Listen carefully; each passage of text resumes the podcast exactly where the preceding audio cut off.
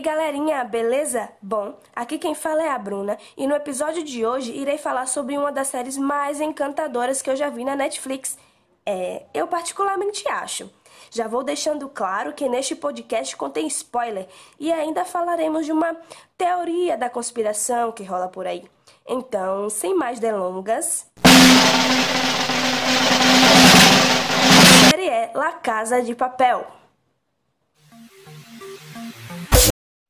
Bom, eu já assisti a série todinha umas duas vezes. É, galera, eu realmente gostei bastante da série.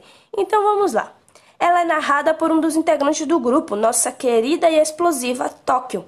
Sim, todos os personagens têm nome de cidade.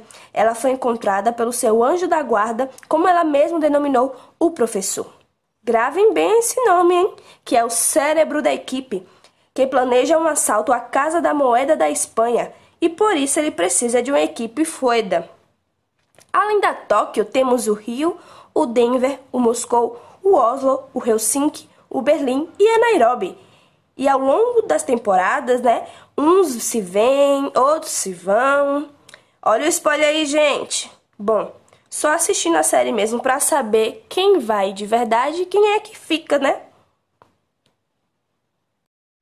É, eles têm como objetivo não roubar a Casa da Moeda da Espanha, mas sim, lá dentro, com o tempo necessário, fazer o seu próprio dinheiro.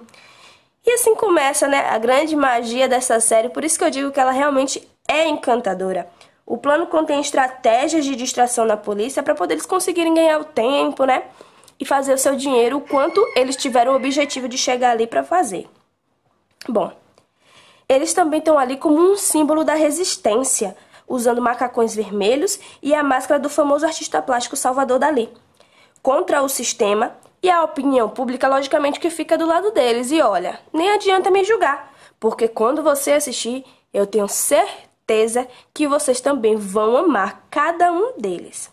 Existe uma teoria da conspiração que rola por aí, é, que a Tóquio narra a série porque ela será a única sobrevivente e que conta tudo como aconteceu dentro da cadeia.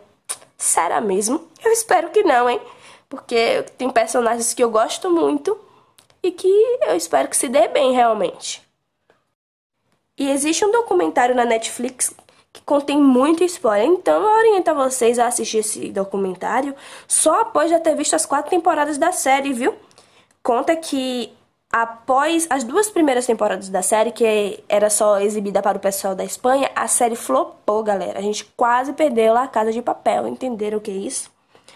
E aí, após isso, a Netflix comprou a série e os personagens começaram a ver que o número de seguidores dele nas redes sociais pessoais estavam crescendo enormemente.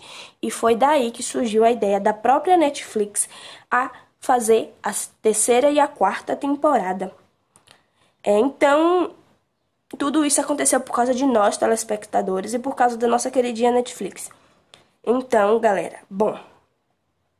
Eu acho que eu já falei demais, dei spoiler demais, né?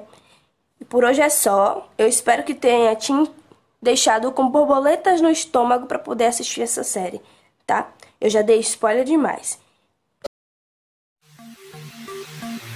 E esse foi mais um episódio do Falo Mesmo. E até a próxima! Tchau!